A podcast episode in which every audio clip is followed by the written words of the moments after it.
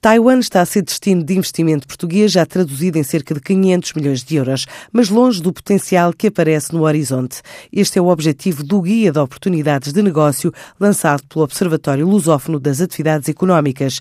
Este estudo aponta setores de atividade que podem revelar-se uma boa aposta para empresas nacionais em matéria de exportação. E até há exemplos de setores como o agroalimentar, como adianta João Paulo Oliveira, o presidente do Observatório Lusófono das Atividades Económicas, com assento na CPLP. O guia fornece, fundamentalmente para os empresários, de um ponto de vista prático, é como que um mapa das estradas para os principais setores nos quais os empresários podem realmente realizar negócios e fortalecer, por exemplo, as exportações portuguesas.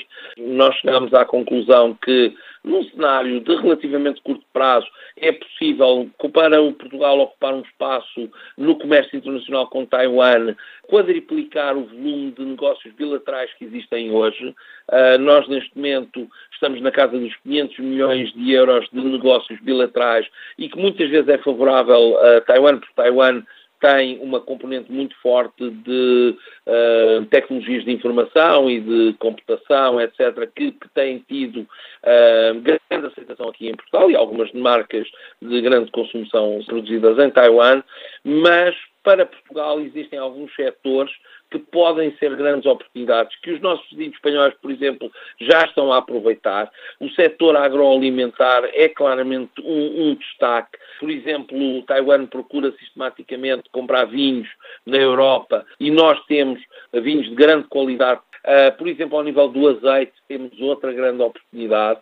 Ao nível da, dos produtos derivados da agropecuária, por exemplo, uh, estou, estou-me a recordar do presunto que uh, os espanhóis vêm à zona de Barrancos e vêm às zonas onde se produz o porco preto e compram por atacado, portanto, por um preço mais baixo, depois criam valor acrescentado e vendem produto com valor acrescentado para Taiwan, inclusivamente como se fosse produto espanhol, e, e, e, estão a conseguir obter excelentes resultados. Portanto, nós podemos, nós podemos fazer esse caminho.